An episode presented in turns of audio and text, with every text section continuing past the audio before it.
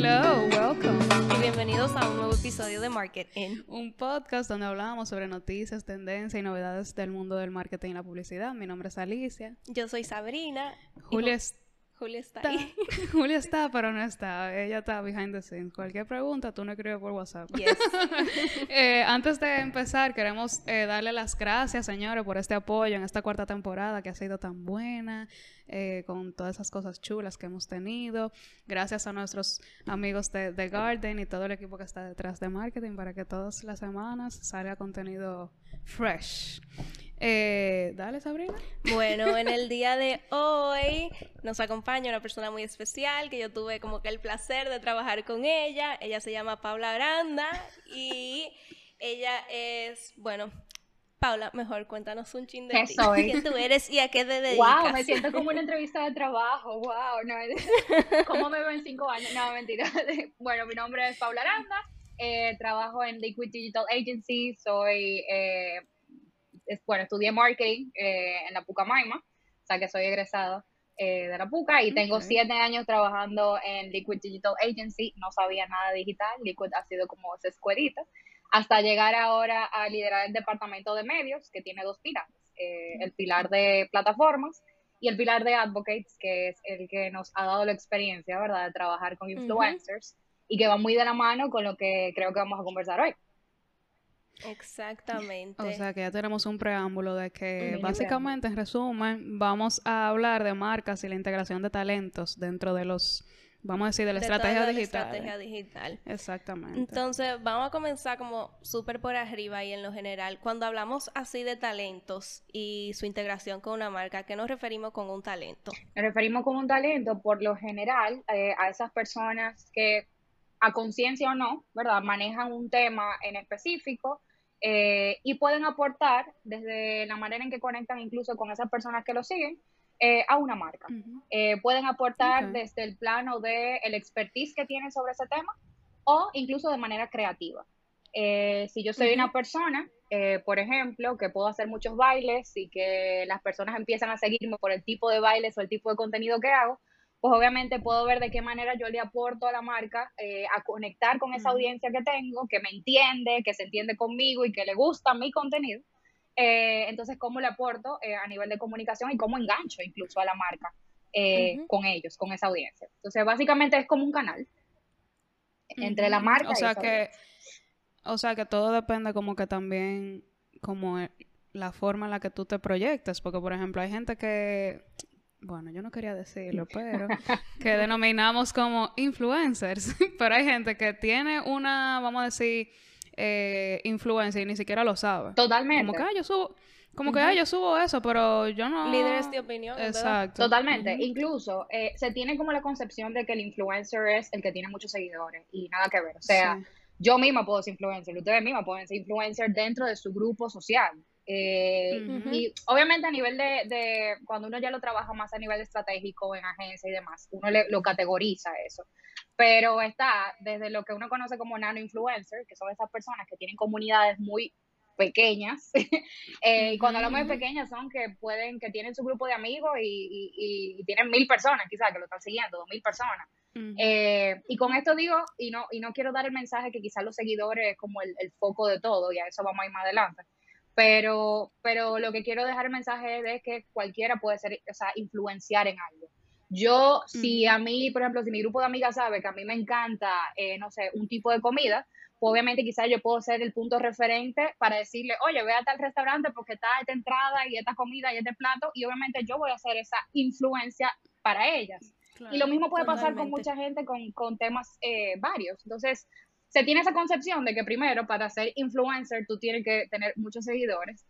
Y, y también creo que se debe romper un poquito con eso, porque así como hay mucha gente que tiene muchos seguidores e influencia, así hay otros que quizás se le dio la oportunidad de tener una comunidad muy grande allá afuera porque tiene una carrera que los llevó a tener eso, entonces, o a construir eso. Entonces, todos somos influencers, es el mensaje que quiero dejar en ese sentido. Ujú. 100%. O sea, que no es tu número de followers tanto lo que te define, sino como el valor y de lo que tú comuniques y, Y no- obviamente a quién tú te diriges y cómo conectas. Y no solamente el valor de lo que tú comunicas y lo que obviamente tú puedas aportar, sino óyeme, ¿cómo tú enganchas con la gente? ¿Qué es lo que hace que, que, que eso que tú tienes, que es tan tuyo, tan auténtico, que por más que otra persona quiera venir a, copiarlo, se va a un force, o porque no tiene el expertise, o porque no tiene el arte o la forma de, de, hacerlo como tú lo haces.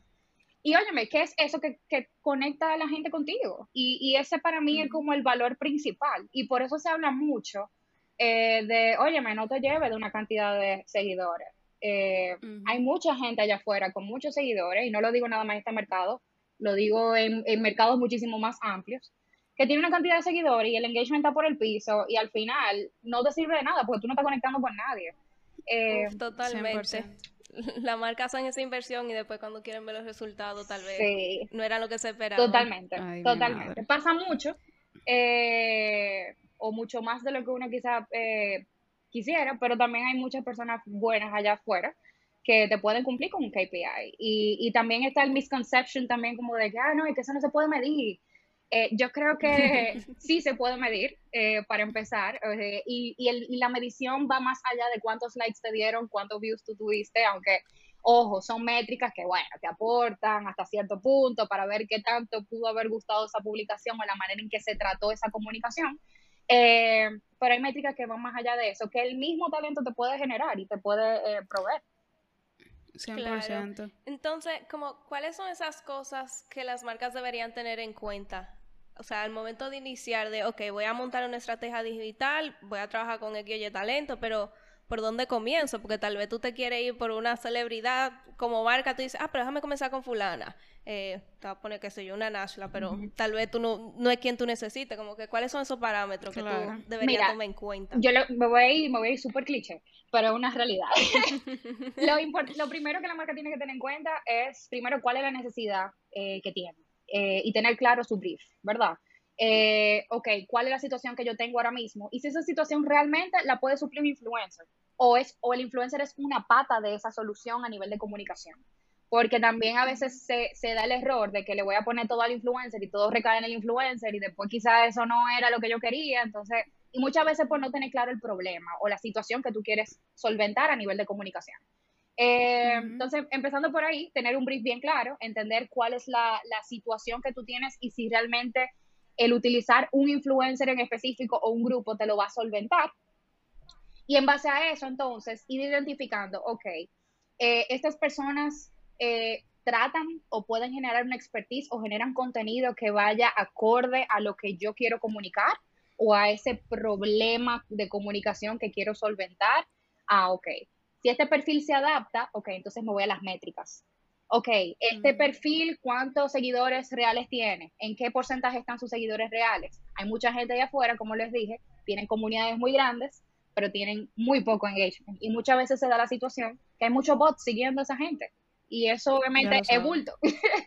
Eh, es puro bulto. Entonces, ok, en base a esa cantidad de, de, esa comunidad, eh, si tu 95% son reales, aperísimo, ok.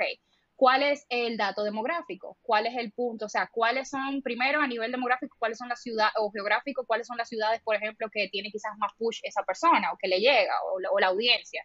Eh, ¿Cuál es el rango de edad que, que de la mayoría de los seguidores de esa persona a la que le llega? de nada me sirve yo tener quizás una marca eh, o un producto que sea para un rango de edades, qué sé yo, que sean mommy bloggers o lo que sea, que o rango de edad de 25 a 34 años, no sé, y que tú al final le vaya a llegar y el influencer, su, su pico sea de 18 a 25, o sea, no te va a servir de absolutamente nada. Eh, el tema, eh, si son, si la mayoría de sus seguidores son mujeres o hombres, también es un punto a favor, pero el parámetro más importante ahora mismo es el engagement el nivel de engagement que tiene esa persona frente al tamaño de su comunidad es bastante importante. Ese es como tu Yo creo Yo creo también como otra métrica, ahora dándole para atrás, que tomamos en cuenta también era qué público estaba dirigido, como a nivel de socioeconómico, o sea, si la marca vende X producto, cuál es su público y buscar como que enlazar esa parte con el, con el influencer. Tal cual. Que tal vez sí para una clase alta y lo que tú estás vendiendo no conecta tanto, es un ching más difícil. 100%. Entonces, hablando de todo esto, como que yo me pregunto, entonces, ¿por qué es tan importante como que yo decir, yo necesito un, un talento para que, qué sé yo, eh, me comunique tal campaña? O sea, ¿a qué podemos llegar como que, por qué yo debo de hacerlo como marca? hay varias razones. Eh, puede ser un tema de exposición. Estas personas muchas veces te pueden generar una exposición eh, hacia un público que quizás para la marca hacerlo por sus propios, eh, por sus propios, con sus propias herramientas, por a nivel de una colocación, quizás es más difícil llegarle. Y justamente por esa conexión que tienen con esa audiencia. No es lo mismo quizás tú desde tu cuenta, con la gente que tú sabes, que crea empatía contigo y con el contenido que tú haces, la recepción que va a recibir de ese mensaje de marca, tú adaptándolo a tu estilo, tu forma, a que la marca simplemente lo ponga a ellos. Entonces, eh, eh, es, eh, esa es como la función real o principal, mejor dicho, del influencer, conectar. Conectar a la marca con el público que lo sigue y obviamente la marca debe entender que el influencer tampoco es una valla publicitaria porque se tiene, se tiene mucho la percepción de que, y, eso viene mucho de, los medios offline, o sea, de los medios tradicionales y todo eso. De, ah, bueno, yo te doy un brief y este es mi banner, este es mi comunicación, y en el caso digital, bueno, yo te voy a poner un banner y el banner, el banner tiene un call to action, whatever, y esto es lo que tiene que decir, exactamente eso es lo que tiene que decir. Y muchas veces se da ese, ese error con los influencers. Tú tienes que decir que eh, esto, esto, y no, señores, no, tú le das una idea de lo que tú quieres comunicar como marca pero es tarea de, esa persona a la que tú estás contratando adaptarlo a su forma. Exacto. Además que el influencer no le va a gustar eso. No le va a gustar, se te va a trancar. para nada, se te va a trancar. No, y que por ejemplo, yo he tenido experiencias que viene una marca y dice, dame esta chulería, qué sé yo qué, qué sé yo cuánto, pero no todas las marcas entran en esa chulería, lamentablemente. Como que si yo hablo aplatanado, y tu marca es súper seria, como rayo, como que tú entiendes, yo no voy a entonces hablarle a mi gente aquí en el que si yo qué, que si yo cuánto, no puedo. Sí, no, no, tal cual. Y, creo que eh, eh, todavía falta poder educar a los clientes un poquito sobre eso, de que sí, yo entiendo que tú me estás contratando, pero tú también debes de entender que el hecho de que tú me estés contratando es porque yo tengo un papel que cumplir. Y mi papel es adaptar la comunicación a cómo la audiencia con la que yo he creado una relación engancha conmigo. Entonces, quizás eh, se da mucho eso de tener que, buscar como ese punto medio. Eh, cada marca tiene su regla de juego. Eh, cuando son marcas quizás que vienen con patrones de fuera, es un poquito más difícil tú poder adaptarlo o aplatanarlo, porque vuelvo y digo, son cosas que vienen incluso de fuera, que lineamientos que no se pueden romper. Pero, pero creo que las cosas fluyen mejor incluso cuando tú le das cierta libertad al, a ese talento de poder generar su contenido a su manera. 100%. Y una pregunta, ¿tú crees como que todas las marcas como que pueden hacer esa colaboración con talentos? Si te digo que todas, no. O sea, y si me voy quizá a un ejemplo, si me, o sea, hay, de verdad, hay marcas que se pueden ver como un force y que simplemente llega tu gente, ojo, tú puedes tener un influencer que en esa categoría en específico realmente mueva gente y si tú lo tienes, pues dale para allá. Pero si me voy a un ejemplo quizás eh, mover un extremo, ¿verdad? Pero intuyamos que una marca, qué sé yo, de producto no deseado, tipo un ataúd, o sea, y que tú quieres un influencer para que te pensé eso mismo. O sea, hoy está muy fuerte, o sea, ¿de qué ven? Aquí preparándome para el gran día. Está muy fuerte. Ay, Dios mío, Sabrina. No, es verdad. Señores, toma esa de madera. Ay, Dios mío. Sí, déjenme. Ok, yo tengo una madera aquí. Le acabo de dar.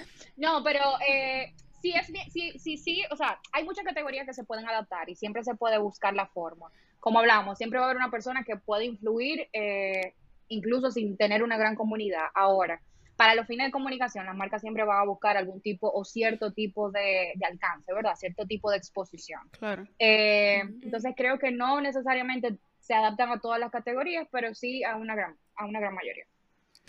Que podemos decir entonces como que no necesariamente tú tienes que buscar un talento si tu marca como que no encaja ahí, tú puedes buscar alguna plataforma que sí te pueda dar esa Totalmente, y entender también que cada plataforma tiene sus talentos, aunque quizá en este mercado vemos un híbrido de que, bueno, yo nací en esta plataforma, pero también voy a tener eh, presencia aquí, porque uno nunca sabe dónde va a picar, esa es mucho la mentalidad. Migrando. exacto pero entender que cada plataforma va a tener su estrella o su grupo de estrellas y, y, que cada una se va a manejar de manera diferente. Y, y también entender el, el, el, por qué la gente migra a esa plataforma, o sea, es lo típico de nosotros, nosotros yo no sé, nosotros ustedes son súper jóvenes, pero yo, bueno, quizás me voy a, voy a sacar la, voy a sacar la cédula, como dicen, no, pero por ejemplo, yo empecé en Facebook, por ejemplo, Y, y, luego yo migré a Instagram cuando yo vi que ya estaba mi, mi tía, mi mamá, mi, o sea, que y quizás nosotros vamos a hacer eso o representamos eso para las generaciones que entran. Entonces siempre va a aparecer una red social nueva y con esa red social siempre va a venir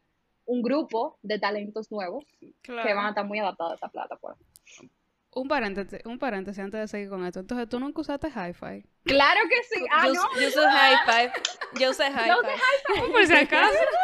No, Hi-Fi. Es verdad. Yo empecé en Hi-Fi, migré a Facebook y después migré a Instagram. Es verdad.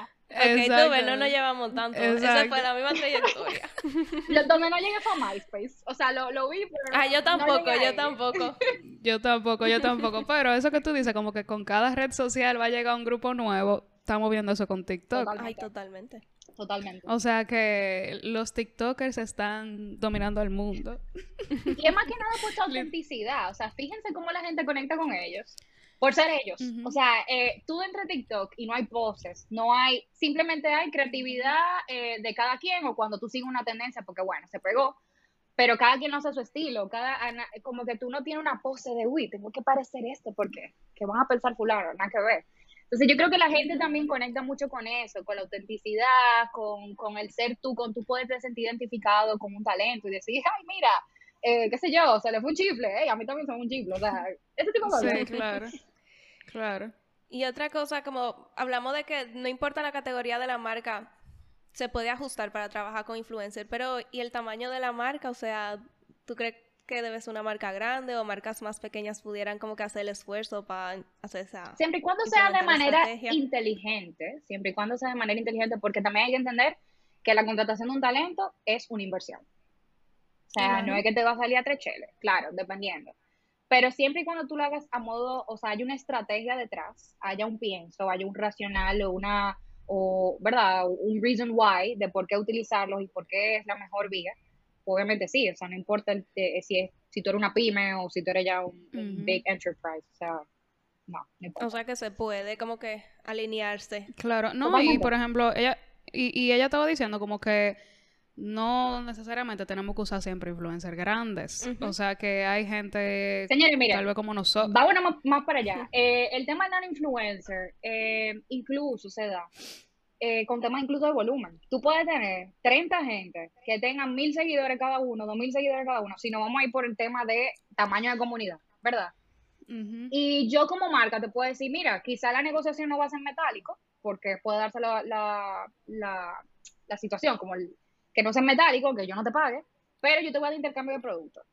Y para una persona que está iniciando, con, o, que quiere decir que, wow, o sea, eso le va a parecer algo como súper chulo. E invítale una experiencia si yo soy, qué sé yo, una marca de alcohol, oye, hazme un kit con alcohol y me voy para la playa con ese kit, tú me vas a ver a mí, nada más por el chavainismo, tú sabes, yo voy a traer eso. me regalaron esto. Claro. Gracias, fulanito de tal, oh my God, I'm so cool, o sea, ese tipo de cosas a, ellos lo motiva y, y, ya de por sí tú estás generando BAM eh, en, ese, en ese entorno.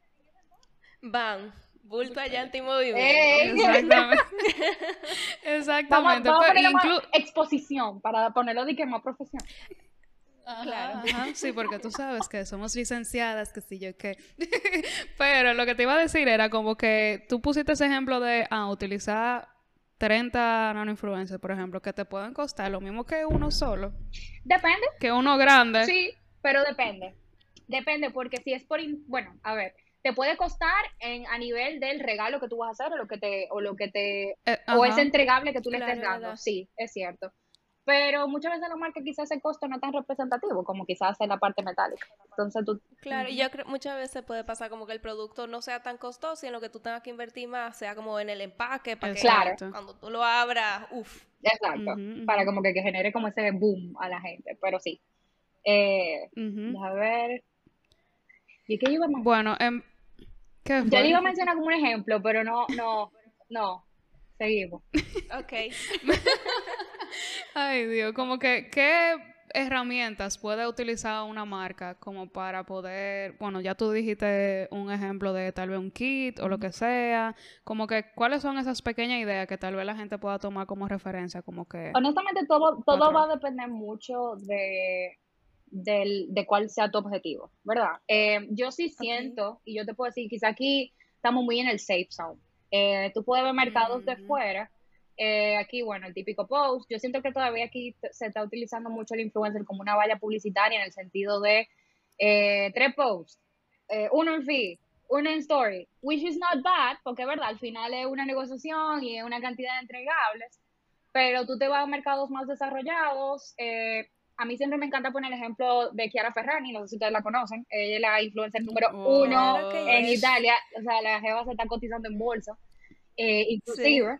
Y, y tú ves los deals que hace ella, o sea, y ahí, eh, y creo que es donde tenemos quizás que emigrar un poquito y empezar como a elaborar eh, acciones en, el país. Eh, fíjate que quizás a ella no, le, no la contratan por un post, no la contratan por un story, por un reel o whatever. A ella la contratan por, por los mismos deals que hace con la marca. O sea, tú vas a embajadora de mi marca y no es nada más para hablar bien de mi marca, sino que yo te voy a involucrar incluso en esos objetivos de venta que yo tengo. Ah, ok. ¿Y cómo yo involucro a Kiara Ferrani en ese objetivo de venta? Ah, bueno, si yo soy la com, por ejemplo, eh, que creo que era con ellos que ella, e, ella lanzó una cápsula de maquillaje Kiara Ferrani, con su, con su línea gráfica, con todo. Decía Kiara eh, Ferrani per la com. Señores, fue sold out y tiraron dos cápsulas diferentes. Entonces, ya ahí tú estás involucrando al talento de una manera que le duela más. Porque una cosa es, claro. yo te voy a pagar esto, tú cumpliste, te puse tu post y te puse tu story. Y es diferente. Ten tu métrica y, y, resuelve. Exacto, y felicidades, nos vemos en la próxima campaña. Una cosa es eso. Si es, si es que trabajamos contigo en la próxima campaña. Claro, está eso, está ese handicap. Eh, pero otra diferente es, ok, vamos a sentar. Yo tengo eh, esta necesidad vamos a decir, aumentar mis ventas en un tanto por ciento. Te estoy diciendo algo al aire. Eh, pero yo quiero que tú seas más que nada eh, mi aliada. Y eso quiere decir que yo voy a crear un producto, yo sabiendo obviamente que tú mueves gente, ¿verdad? Porque no lo vamos a lo loco. Yo voy a crear un producto con tu imagen y yo te voy a dar un por ciento de las ventas de lo que genere ese producto. Ok. okay ¿Entiendes? Entonces, es diferente a cuando ya tú eres parte de la negociación. ¿Por qué? porque automáticamente la marca, al hacer al influencer ese aliado, el influencer ya tiene un compromiso mayor, porque dice, no solamente son las ventas de esta marca, son mis ventas. En mi nombre, en mi nombre el que va a quedar mal si esto no se vende. En mi nombre, o, sea, en, mi, en mi credibilidad que va a quedar mal. Claro, claro. O sea, que podemos decir que el famoso promo code que usan los influencers puede más o menos ver con eso el promo code es más una, acción que te lleva quizás a medir un poquito más la influencia de esa persona. como marca. Ah, es quizá un primer paso. Eh, ah, mira, yo tengo este promo code, o, se usan mucho los links únicos, o UTM, eh, se llama.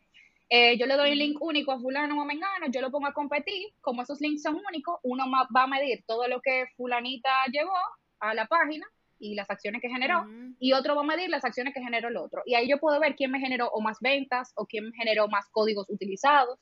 Y una manera de yo poder medir esa influencia o qué tanto mueve esa persona en esa categoría. Ahora, eh, en el caso del ejemplo del deal de, de Chiara Ferrani, es una cosa que ya va más de cara al negocio como tal, ya ahí, eh, eh, porque su imagen se ve afectada si el negocio le va mal. Entonces ahí el compromiso va más allá del entregable, porque si la cosa está, lenta, ella va a empezar a tirar posteo y hacer cosas en pro de que se venda. Claramente no se va a fajar porque ya sabe. Porque ya no es, ya ya sabe lo que le toca y no es como que tú terminas haciendo esta colaboración de dos o tres posts, pero cuando tú eres embajadora de la marca, tú vas a mantener una relación a más largo plazo con la marca, no va a ser tal vez dos meses. Totalmente. Quizás te metes seis meses, un año. Y fíjense que ella tiene quizás muchas, muchas marcas, pero tampoco un catálogo andante.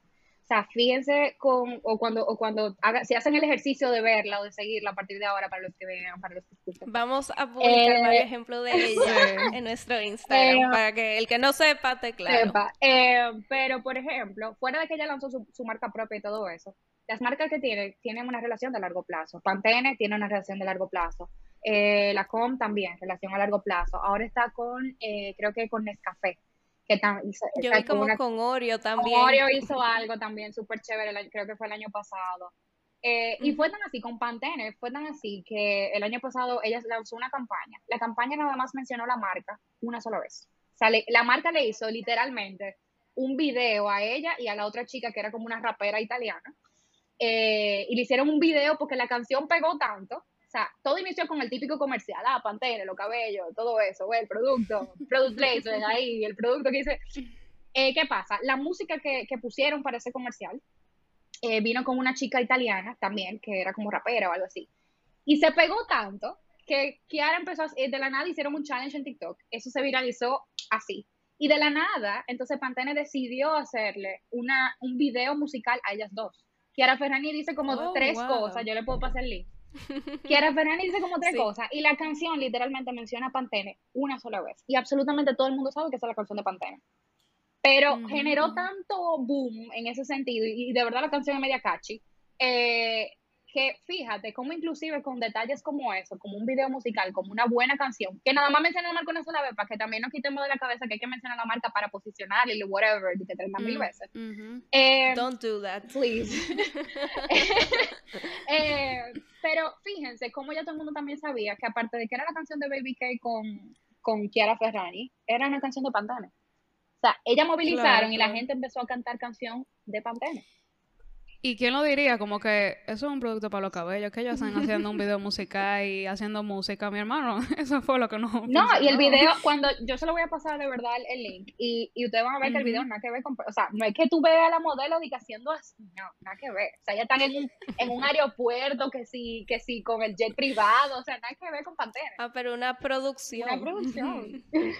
Ya lo sabes. Eh, esto va de la mano con lo que quiero como que preguntar, como que qué tan abierta, o sea, en tu experiencia, qué tan abierta está la mente de las marcas al momento como de querer como que soltar tal vez el talento y decir como que, oye, yo confío en ti, dame algo. Mira, Su cara lo dijo todo. Para el No, que no, no, vea no. la cara de ella. Entre YouTube. No, no, no. Mira, yo te voy a decir que honestamente depende del cliente. Eh, creo que si hablo quizá a nivel del mercado, todavía hay un trabajo y hay una, hay un miedito que todavía hay que perder. Eh, y eso en general. Eh, hay muchas marcas que tienen la intención, eh, honestamente, como de darle, como de rienda suelta, como dicen, eh, a- al talento.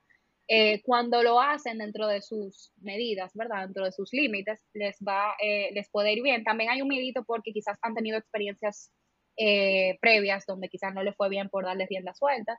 Eh, Entender que tampoco, y para, ¿verdad? Eh, siendo abogada del diablo, como yo digo, porque a, la- a las agencias nos toca hacer eso un poquito, o sea, estamos en el medio, somos Claro. ese intermediario, y hay que saber entender al cliente, pero al mismo tiempo al talento. Y sí te puedo decir que como así como hay clientes que les puede dar la confianza al talento, así puede ser que el talento quizás no haya hecho bien su tarea y quizás le- en algún momento en específico, no necesariamente a través de la agencia, haya tenido un tipo de, de experiencia con el cliente y por eso quizás pierden la confianza. Si hay un miedito todavía, si hay muchos guidelines que se deben de seguir, yo creo que a medida que vaya pasando el tiempo, también van a ir- seguir soltando. Entendam- entender también que el tema de los influencers en este país tampoco es que tiene muchísimo tiempo y que como Sí. toda cosa nueva, eso trae sus miedos, trae todavía como sus etapas de déjame entender, déjame ver realmente para qué funciona y para qué no. Eh, Ujú. Creo que en algún punto llegaremos ahí, pero todavía no estamos, no estamos right there. Exacto. Pero Que- esto va para largo totalmente. Eh, Sí, que tal vez la... Sí, sí. ¿Qué fue? No, que la apertura, la apertura te puedo decir que va a depender mucho de, de la marca, pero no, no está totalmente abierta.